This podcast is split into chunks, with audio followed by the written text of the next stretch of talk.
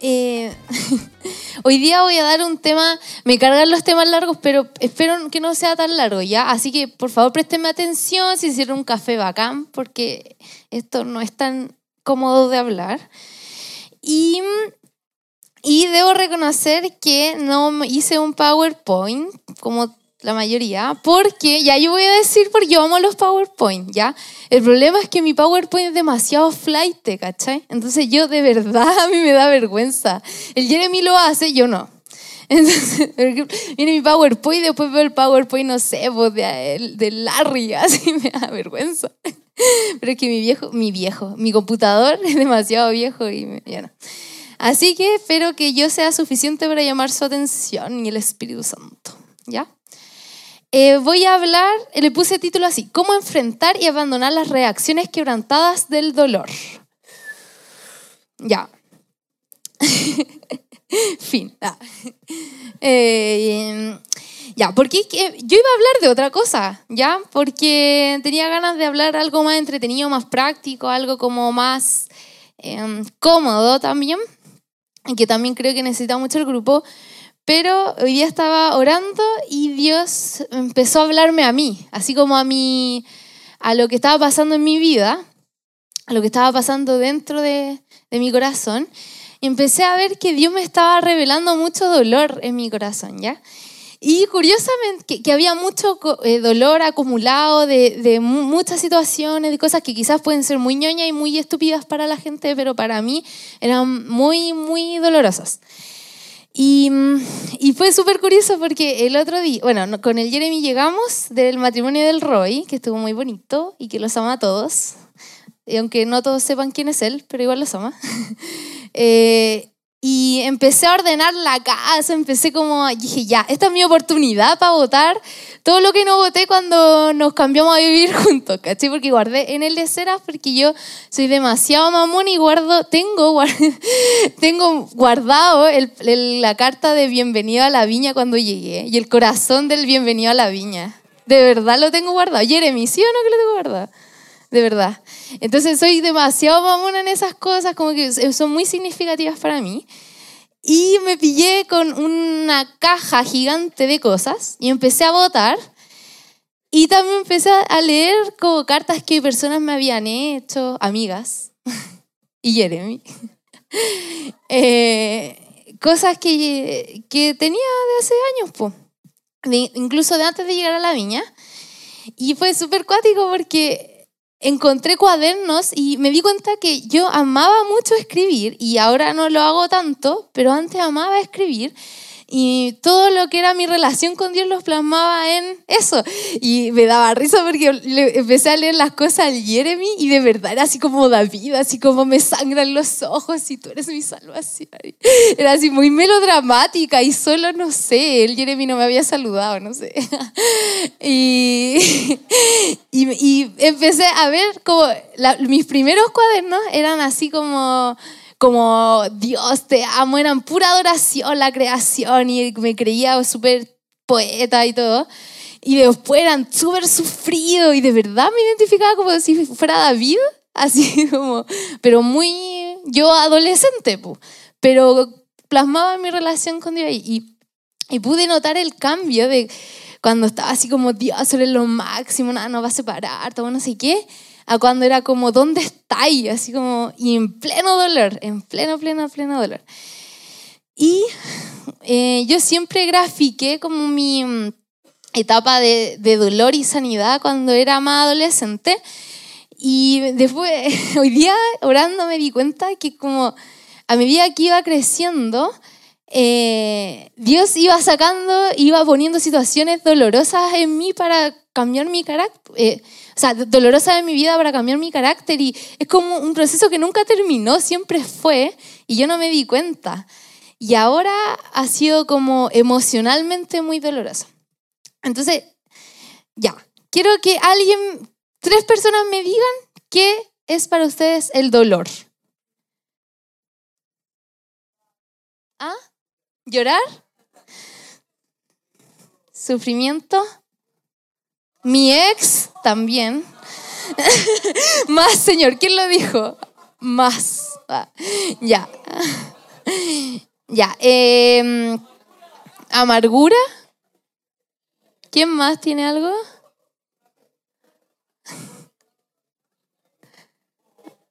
Ya, suficiente. No. No. Ya, shh, silencio, se acabó. ya, em, yo eh, definí el dolor un poco... eh, yo creo que el dolor es demasiado amplio, es muy difícil describir algo que sientes muy fuerte y ponerlo en palabras, pero mm, yo sé que esto es algo que han escuchado varios, ¿ya? Pero me voy a poner un poco densa a medida que voy, voy hablando. El dolor es un buen síntoma que te avisa que hay algo que no está bien. Cuando te duele algo en el cuerpo, no es el dolor el problema, sino que es porque tenía, no sé, artritis. Ah, no, ustedes no tienen artritis, pero no sé, tenía algo, ¿cachai? Hay algo que no está funcionando adecuadamente. Entonces hay una herida que debe ser sanada. No es el dolor, sino que es la herida, ¿cierto? El dolor puede reflejarse en una sensación intensa de pena, tristeza, rabia, a veces injusticia, indiferencia, ira, temor, etc. El dolor distorsiona nuestra visión de lo normal y nuestra percepción de las cosas. A ver, yo no estoy diciendo que el dolor sea malo. Yo no creo que el dolor sea malo. El problema es que yo me he dado cuenta y que nosotros, en especial los jóvenes, tendemos mucho a, cuando Dios te revela, no sé, tu quebranto, tu herida con tu papá, con tu mamá, con tu perro, con... Ya, todos tenemos... La, yo estoy convencida de que todos somos muy quebrantados, ¿ya? Eh, y cuando tú sientes dolor, eso es algo que Dios está haciendo, ¿ya? ¿Por qué? Porque el plan del enemigo es que tú no te des cuenta, po, ¿cachai? Que tú no te des cuenta que tenés problemas, que tú estás súper bien y que la vida es súper como nada y, y en realidad eh, el plan perfecto de Satanás es que tú no te des cuenta y, y vivas una vida completamente esclavo, completamente eh, herido, completamente turbia tu vida, pero ni siquiera te das cuenta de que es así. Estás completamente cegado.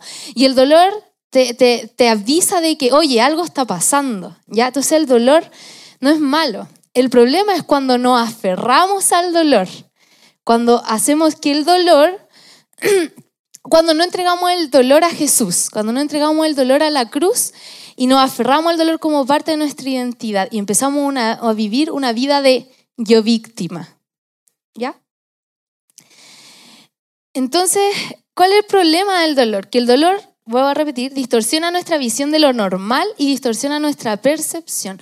Cuando tú sientes dolor, eh, no, no ves las cosas como en realmente es, sino en base a lo que tú sientes, ¿ya?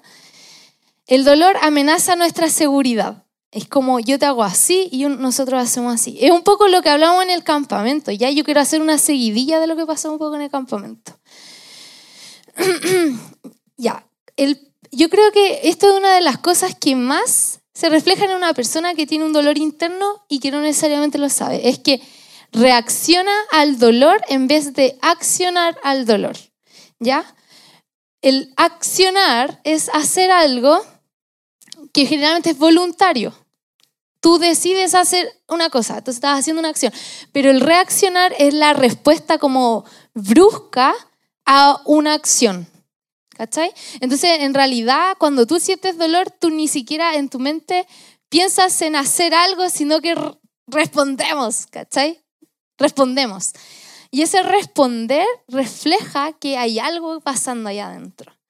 Y nosotros, de verdad, chiquillos, yo no sé si ustedes lo ven, pero yo me doy cuenta las reacciones de la gente así. Brígido, es brígido, ¿cachai? Es, es brígido. Yo en verdad espero que eh, a medida que esté hablando tú puedas identificarte. Yo sé que no todos estamos en el mismo proceso de nuestra vida, ni viendo las mismas cosas con Dios, pero quiero como desmentir una cosa, porque yo he escuchado mucho esto, ay, pucha, que hablan del dolor y que lloran y que la cuestión. Y sí, hay veces, yo soy súper fan de la sanidad interior, sorry, ¿ya? Pero hay veces que la gente se queda pegada en el proceso y nos suelta. Eso no es sanidad, eso es autocompasión, ¿ya? Pero si tú no vives una vida de Dios examina mi corazón, tampoco está bien. ¿Se entiende? Entonces es como eh, constantemente estamos en proceso de ir sanando, de ir corrigiendo, y si el loco llora miles de veces y va avanzando su proceso, que bacán, ¿cachai? Pero no nos quedamos pegados, avanzamos, ¿ya? Entonces quería decir eso porque he escuchado mucho comentario y no me gusta. Lo dije, ¿y qué? Cuando una persona herida ha sido abusada, violentada o herida, se las arregla para establecer variadas pautas de pensamiento y comportamiento para distanciarse de la abrumadora realidad. Entonces, esos comportamientos y esos pensamientos es lo que la Silvia decía en el campamento, y varias predicas lo ha dicho, es como este muro, que vives detrás del muro, ¿cachai? Y el muro viene a ser como este pack de comportamiento y pensamiento en los que te refugias para no sentir dolor. Y el problema del muro es que no te deja ser sanado, porque en el muro tampoco puede entrar Dios, ¿cachai? Porque el muro en el fondo empieza a ser tu Dios. Cuando yo me empecé a dar cuenta que el dolor empezó a ser mi Dios, porque el dolor era yo, no, sé si se entiende, como era como pobre de mí, pobre de mí, pobre de mí, y nunca recibía la gracia, y nunca recibía la libertad, y nunca recibía la, la vida que Dios tenía para mí, estáis siendo completamente orgulloso y idólatra, ¿cachai? Dice, algunas defensas implican principalmente la forma en que el propio, yo busca controlar la verdad dolorosa, negándola o desplazándola, ¿ya? La verdad dolorosa es que te duele y, estás herido. Entonces, ¿qué pasa? Una de las defensas que implican, o sea, una de las defensas que nosotros tomamos cuando hemos sido heridos y, y tenemos dolor es mantenernos, una, aquí hice una lista. Una es el secreto y el ocultamiento. Las personas, yo sé que hay personas que son como bajo, bajo, bajo perfil y todo, pero em, cuando tú vives una vida de, de, como de vivir oculta, de que no me conozcan, como, como secreto, ¿cachai? Es porque hay un dolor ahí para no ser descubierto. Las otra defensa es permanecer en la, oscuridad de la racionalización. ¿Qué es esto? Es que tú racionalizas todo, minimizáis lo que ocurrió eh, eh, para distanciarse, distanciarte de la verdad, la verdadera reacción del corazón. O sea, tú minimizas y decís, no, si no fue para tanto. ¿Cachai? No, si, si en verdad yo igual quería. ¿Cachai? Como típica las mujeres y hombres abusan. No, si yo igual quería. ¿Cachai? Racionalizamos la herida, porque la reacción de tu corazón de asumir la verdad es muy dura. Tres, asumir la responsabilidad personal. Era lo que decía recién. Para una persona que fue dañada, es mucho más fácil culparse a sí misma que a otros. Tú, yo, o sea, hasta que tú no entiendes tu dolor, tú nunca vayas a decir, oye, este loco me hizo esto. Siempre uno se echa la culpa, como hay algo mal en ti. Ese es otro método de defensa para no asumir la verdad. ¿Ya? Ahora, no estoy hablando solo de personas que han sido abusadas, esto mucho de personas que han sido abusadas, pero puede ser que tenga un, esto también se aplica a, no sé, cuando, cuando hay sido herido por tus papás, cuando hay sido herido por tus amigos, cuando hay sido herido por, por tu pololo, ¿cachai? Cuando tú mismo te has pecado. Estas cosas se aplican porque el pecado también trae mucho dolor. Cuatro, las adicciones. ¿Por qué las adicciones? ¿Por qué siempre que estamos heridos uno va a las adicciones o va al pecado? Porque el propósito de las adicciones es desplazar el dolor, es borrarlo. O sea, no es borrarlo, sino es como anestesiar el dolor.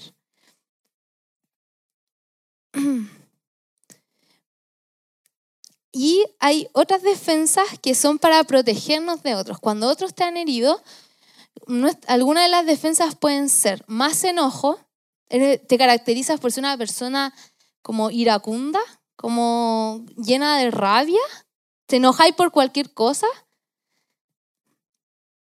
Las mujeres, ah, no, no, control del propio destino antes que otros lo tengan. un ejemplo de esto es cuando han visto estos como estos documentales donde están estas personas que tienen como problemas de obesidad mórbida, pero, pero como niveles graves que no, pueden pararse. Y siempre, ah, no sé si lo han visto, alguien lo ha visto, ¿no? Sí, ya. Siempre están ligados a un problema emocional. Es impresionante. Siempre es que la mamá se murió o es que no sé. Pero siempre es como. Siempre llegan al punto donde la persona tiene un quiebre emocional en su vida que la llevó a ese extremo. ¿Por qué? Y tiene que ver con esto, como para no darle el control a otros de tu destino como el aumento de peso, o de repente el ser más osado para preservar su, como tu mundo, ¿cachai? Y como demostrar que tú sí puedes, como esta, esta cosa de que tienes un ego hasta aquí, pero en realidad esto significa que tienes una inseguridad. ¿Cachai? Ya. Esas son como algunas de las cosas una, esos son como nuestros métodos de defensa. Es súper práctico, ¿cachai? Yo me acuerdo cuando he escuchado estas cosas, para mí era como, como ¿cómo lo supo? como, cállenla o cállenlo, no sé. Era muy incómodo. Así que si te estás sintiendo incómodo, me alegro. ¿Cómo enfrentar y abandonar las reacciones del dolor? Ya, quiero explicar una cosa. Yo, a ver, no, no asumo que todos son cristianos aquí, ni asumo que todos han, experimentado procesos de sanidad, pero cuando tú empiezas a ver que Dios te empieza a sanar, nosotros lo primero que pasa es que Dios nos, como que nos confronta con nuestro pecado y confesamos. Por eso la confesión es tan maravillosa porque es como la, la gran puerta para empezar este proceso. Y y, cuando, y después nos damos cuenta que pecamos porque hay algo adentro, ¿cachai? Porque hay una razón por la cual pecamos que es el dolor. El problema es que tú puedes dejar de pecar y seguir viviendo una vida en base al dolor que no es diseñada de Dios. Hay procesos de dolor, pero también procesos de sanidad y de consuelo. El Espíritu Santo es consolador. Si tú no has recibido el consuelo de Dios y sigues llorando por, por algo que Dios te quiere consolar, que Dios te quiere liberar y tú no lo recibes, estáis pecando, ¿cachai? Estáis pecando porque estáis diciendo, no, Dios, lo que tú tienes para mí no es suficiente. Lo que yo tengo para mí es suficiente. Y eso que tengo es mi dolor, mi autocompasión. Entonces, debemos enfrentar las reacciones del dolor. Cuando tú has confesado, empiezas a dejar de pecarito, a veces quedan estas, estas como estas como secuelas en donde seguimos reaccionando en base al dolor y no en base a nuestra verdadera identidad. Y formas de enfrentar esto es, uno, abandonar los anestésicos. Lo escribí muy mal. Em, abandonar las adicciones, que son las fuentes falsas de seguridad. El Espíritu Santo viene una y otra vez hasta, que, hasta que la persona encuentra el equilibrio sin ella. ¿Se acuerdan lo que la Silvia decía la otra vez? Que cuando pecamos, o sea, tenemos un dolor es porque tenemos un desequilibrio y el pecado lo que hace, o las adicciones lo que hacen es como tratar de equilibrarnos, pero nos llevan para el otro lado. Entonces, cuando el Espíritu Santo viene y te sana, eh, y empiezas a, experimentar el amor de Dios y te empiezas a dar cuenta que esto es una fuente de caca y que estáis comiendo caca, ¿cachai? Empezáis a, Pero es que de verdad es como comer caca. Y nadie de, nadie de ustedes lo sabe, solamente yo lo sé porque yo cuando chica comí caca, de verdad. Yo lo sé, yo comí caca, así que sí, yo comí caca. bueno, no me acuerdo cómo sabes, solo comí caca, ya. ya.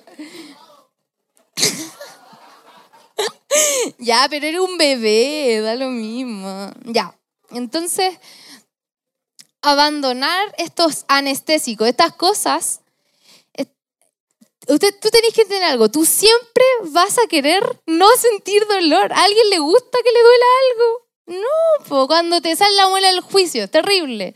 Cuando te da jaqueca, es terrible. Cuando todo el dolor es algo tan desagradable. Entonces, cuando Dios, cuando Jesús te invita a vivir, eh, a empezar a sentir el dolor, créeme que es tan desagradable. Por eso hay gente que queda pegada y no acepta y puedes seguir tu cristianismo súper bien, ¿cachai? Pero no vivir la libertad que, por la cual Jesús pagó para que esta cuestión no te duela, ¿cachai? Dos, entregar pautas antiguas de racionalizar el dolor. O sea, en vez de minimizar o reírse o burlarse de lo que te pasó o, o como em, eh, ser indiferente a lo que te pasó, Dios nos lleva a enfrentar el dolor por lo que es. Tres, abandonar los causantes de dolor. se refiere a la actitud agresiva que se tiene con otros para disminuir la posibilidad de ser herido al futuro. Si tú eres una persona que anda a la defensiva toda la vida y que en verdad como que ya nadie te soporta, es porque tienes miedo a ser herido. Si tú no, no te gusta pasarla bien con la gente, tienes miedo a ser herido. Cuatro, renunciar a controlar a otros para no ser controlados. y acá voy a ser tajante. Actitudes defensivas como todos los hombres son infieles, todos los hombres son calientes, o todas las mujeres son unas, unas controladoras, todas las mujeres son una enojona. Eso es puro dolor. O sea, perdóname, pero eso es puro dolor. Esa, esa, esa guerra entre hombres y mujeres es puro dolor. Es puro dolor y puro miedo a no ser herido otra vez. Y no dejáis que Dios te defienda, sino que tú tenés que defenderte. Porque Dios no lo va a hacer mejor que tú. Yo sé que suena ridículo, pero yo de verdad era muy así, viví años así, ¿cachai? Destruir votos internos. Yo nunca más voy a confiar en un hombre. Yo nunca más voy a contarle mi secreto a mi mamá. Yo Mujeres, ¿sí o no? Ya. Yo nunca más voy a amar a una mujer o yo nunca más voy a pedirle a Dios algo. No sé. Tal vez tú te sientes dolido con Dios. No sé si te lo he preguntado perdonar y aprender a nombrar y definir límites. Quiero que un viernes hablemos de esto, solo no quise meterme en el tema de los límites, ¿ya? Pero quiero que un viernes hablemos solo del tema de los límites, porque cuando tú eres una persona que empieza a, a ver que em, empieza a sanar como estas reacciones de dolor y empieza a relacionarte. Mira, tu dolor se refleja mucho con tus amigos, porque en tus relaciones tú te, tú, te fijas si la gente, cómo se relaciona la gente, tú te das cuenta qué tan herido es. y cuando tú empiezas a, dar, a, conocer gente muy herida, después como que tenía un radar. bueno, a mí me pasa como que tengo un radar. Y si la persona hace eso, ah, es porque, ¿cachai? Pero, pero cuando una persona recibe sanidad, empieza a poner límites. Si tú eres una persona que no pone límites en sus relaciones, ni te pones límite a ti mismo, como hay, hay dolor, ¿cachai? Hay dolor ahí porque todavía no sabes quién eres, todavía no sabes lo digno que tú eres, todavía no sabes el valor que Dios puso en ti, estoy como rapeando. Pero, y me puse esto. Y, pero e, eso es dolor, ¿cachai? Tu, identidad aún está no clara, está confusa. ¿Cachai? Entonces vamos a hablar de los límites más adelante, prepárense nomás. Después no va a venir nadie el próximo domingo a la reunión de jóvenes. Viernes. ya, entonces, ¿qué debemos hacer?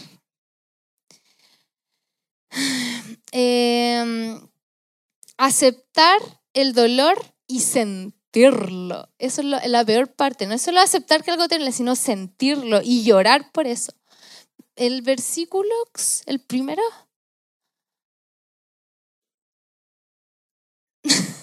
Iba a decir lo mismo. Dice, ten compasión de mí. Este es David. Ten compasión de mí, Señor, que estoy angustiado. El dolor está acabando con mis ojos, con mi alma, con mi cuerpo. La vida se me va en angustias y los años en lamentos. La tristeza está acabando con mis fuerzas y mis huesos se van debilitando. Se parece a mis cartas. de verdad, es, es impresionante. Em, ¿No veis que David era dramático? El loco le dolía, pero de verdad le dolía. Le dolía en serio y era el, el rey, ¿cachai? Y, y, reconocía que había algo que me está consumiendo por dentro, ¿cachai? Y después más adelante dice, pero tú, pero yo confío en ti, Señor. Y siempre David se derramaba en el piso y puteaba a todo el mundo, pero después declaraba que confiaba en Dios, ¿cachai? Eso es como dejar tu dolor, no es aferrarte a tu dolor, sino es dejar tu dolor. Entonces, ¿qué debemos hacer? Aceptar el dolor y sentirlo. El, otro, Santiago 4, 7, 10.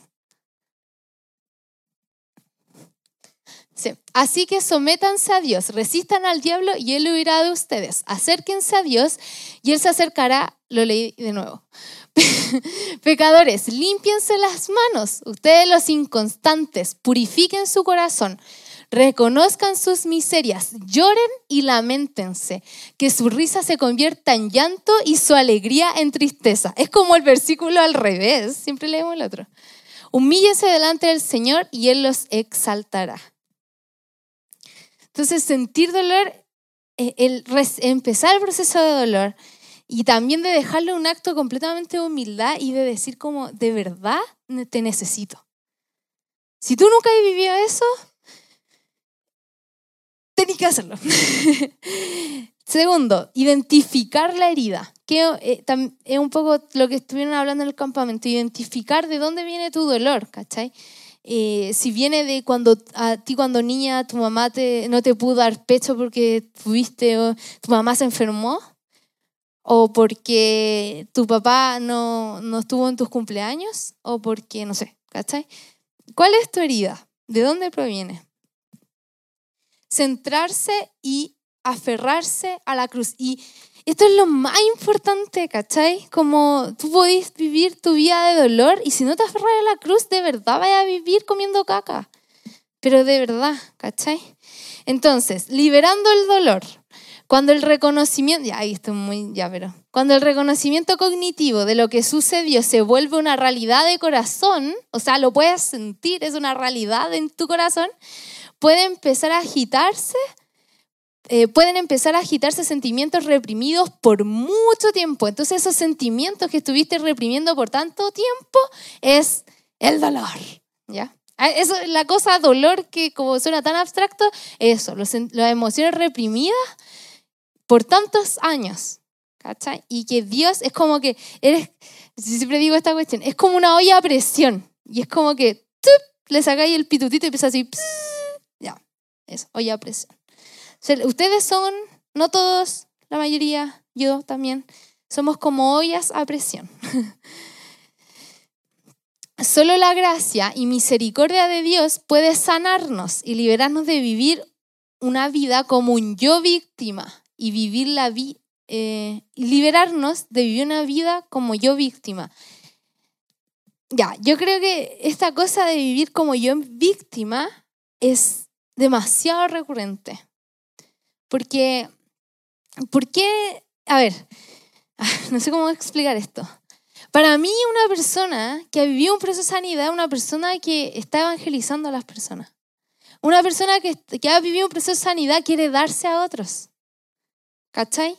Porque recibido tanta gracia que quiere estar.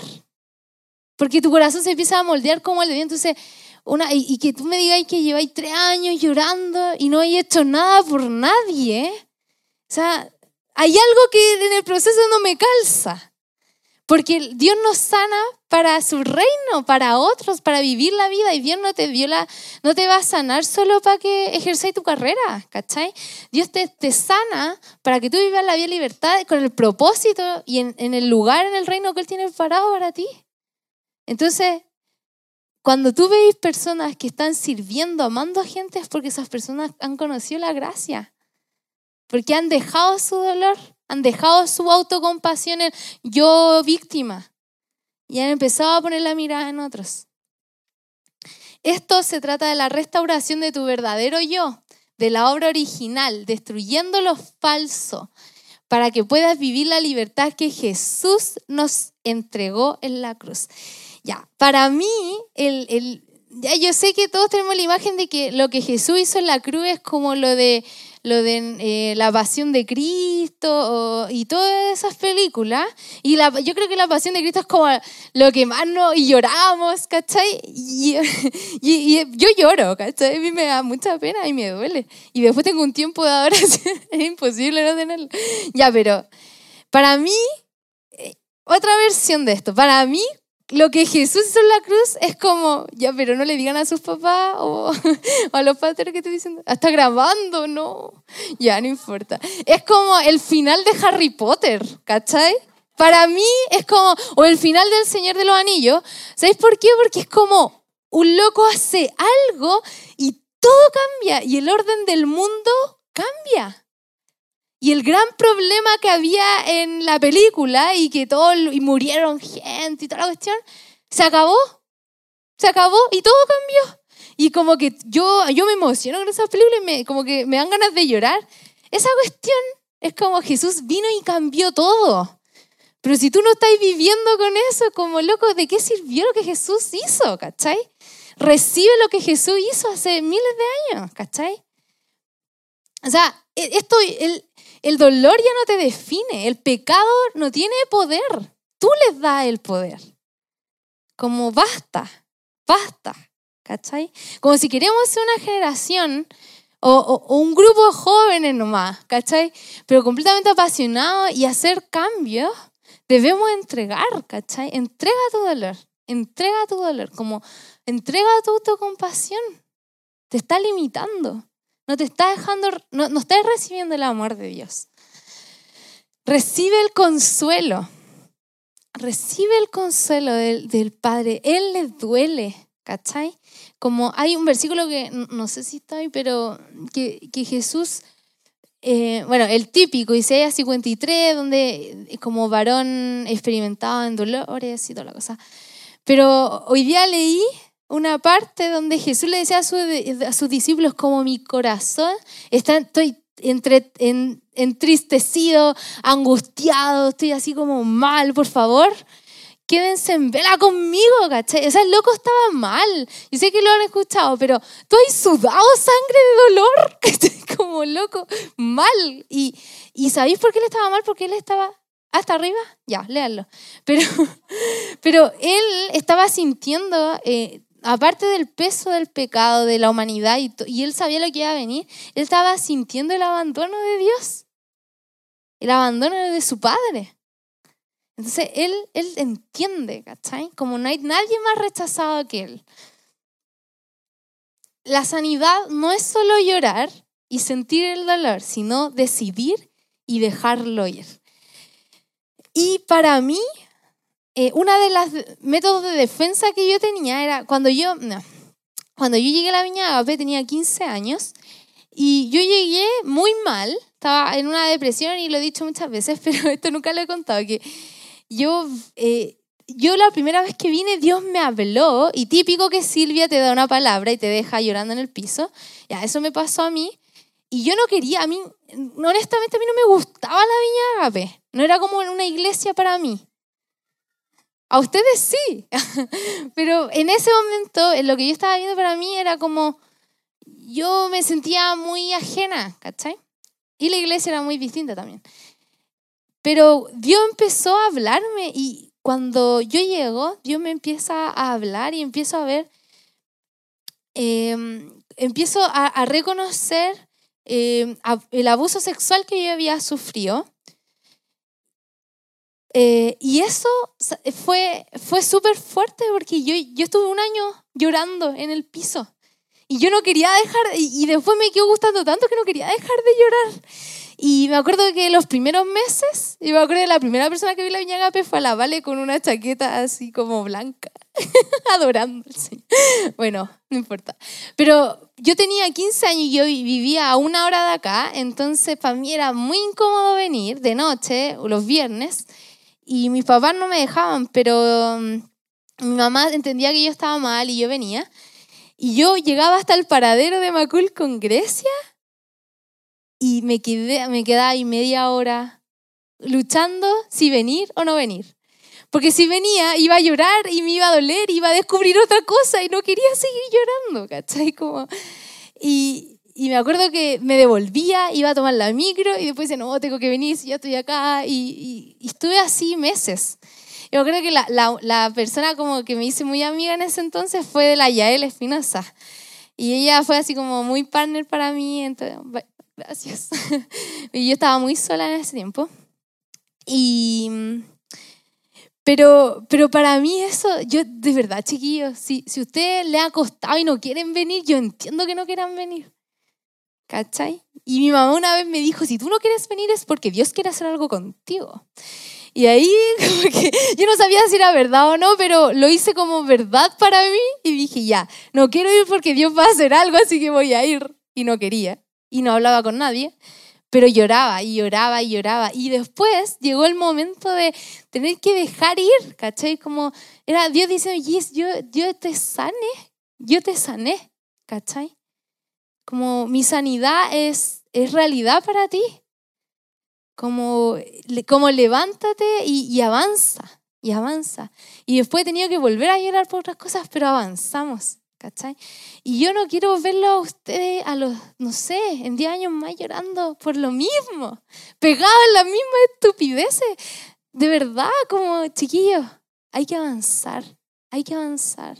Si tú has sido abusado, ¿cachai? Sexualmente, abusada sexualmente, déjame decirte que hay esperanza para ti. Y yo sé que quizá puede uno pensar, hoy qué dramático, pero nosotros escuchamos mucha gente que es abusada. Yo una. ¿Cachai? Entonces, ustedes tienen que entender que el que está al lado tuyo puede haber tenido una vida muy dolorosa. ¿Cachai? Y por eso nosotros cuidamos tanto las relaciones, porque tú no sabes lo frágil que es el corazón de la persona al lado. Entonces yo les pido, chiquillos, que ustedes se hagan responsables y cargo de su sanidad. Porque no, esto no se trata de venir al líder, oye, ¿podía orar por mí porque me masturbé? Y, y venir diez veces y nosotros siempre vamos a estar, ¿cachai? Pero tú eres el que se hace cargo. Tú eres el que tienes que empezar y tú eres la que tienes que empezar a tomar decisiones y hacerte cargo de, tu pecado, de tu herida y de tu dolor. Y nosotros te apoyamos, pero eres tú. Y si tú después te vas diciendo que no te sanaste, tú no te hiciste cargo, po. Si la, la sanidad está ahí, ya es, ya no, ya se pagó, no hay nada que hacer, solo recibir. Entonces, yo, yo hoy en día me siento muy sensible porque, porque Dios me estaba mostrando que tengo mucho dolor también y que quizá ya mi, pecado sexual ya no es un problema, pero, pero sí mis relaciones. Y, Dios me estaba mostrando que yo no, no me sé relacionar tan bien como yo pensaba que me relacionaba. Y que me cuesta mucho eh, tener intimidad con la gente. Y eso es solo miedo, solo miedo. ¿Cachai? Y, mm, y yo, yo sé que hacemos esto todos los viernes, pero vamos a seguir haciéndolo. Y si tú, vas, y si tú vienes, va, vamos a hacer esto siempre. ¿Cachai? Porque nosotros queremos que el Espíritu Santo venga, queremos eh, los dones moviéndose en esta reunión y queremos extender esto. Así que quiero decir, ya, yo, yo me hago cargo de lo que estoy diciendo, pero si a ti te incomoda lo que nosotros hacemos, si a ti no te gusta y si después vayas a andar hablando mal de lo que nosotros hacemos, tú puedes irte. Si tú no quieres estar aquí, tú puedes no estar aquí y, te va, y va a estar todo bien, ¿ya? Pero si tú vas a estar aquí, yo sé que hay algunos que no quieren estar acá y siguen viniendo, yo no sé por qué siguen viniendo, pero yo estoy segura que es porque hay algo ahí, ¿cachai? Como hay algo ahí, hay algo que tú sabes que necesitas. ¿Cierto, Tommy? Chao, amigo, era broma. Ya, bueno. Eso. Entonces, yo quiero que, em, que crezcamos. Crezcamos, todos. No solo los pre, no solo los abnos, crezcamos todos. ¿Ya? Y empecemos a ser hombres y mujeres de decisiones. Y avancemos. No nos quedemos pegados, chiquillos, porque lo que va a hacer cambiar esto somos, o sea, lo que va a impactar afuera es lo distinto, es lo que ellos no tienen. Lo que ellos no tienen, ¿cachai? O sea, imagínate, 100, ¿cuántos somos acá? Como 100, 150, no sé. Jóvenes convencidos de lo que creen. Esa cuestión es todo, es todo lo que esta sociedad necesita. Ver jóvenes convencidos de lo que creen y apasionados por lo que creen. Así que ahora me fui en bola. Mm, gracias.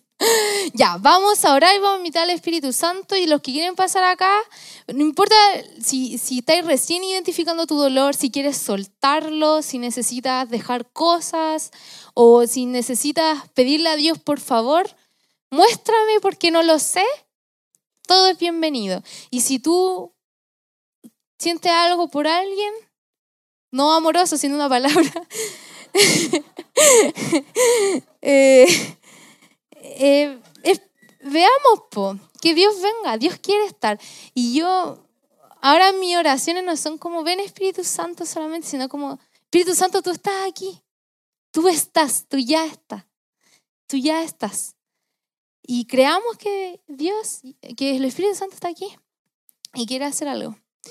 Así que mm, quise, para terminar, quise decir este tema porque en el campamento, bueno, no todos fueron, pero se habló de, sanidad, ¿ya? Y cuando tú empecé recién a cachar de la sanidad, todo es el dolor. Entonces, a mí yo me hubiera gustado que alguien me lo dijera para no quedarme tanto tiempo pegada y avanzar más rápido. Pero vive tu tiempo de dolor, vívelo. Eso. Em, voy a orar.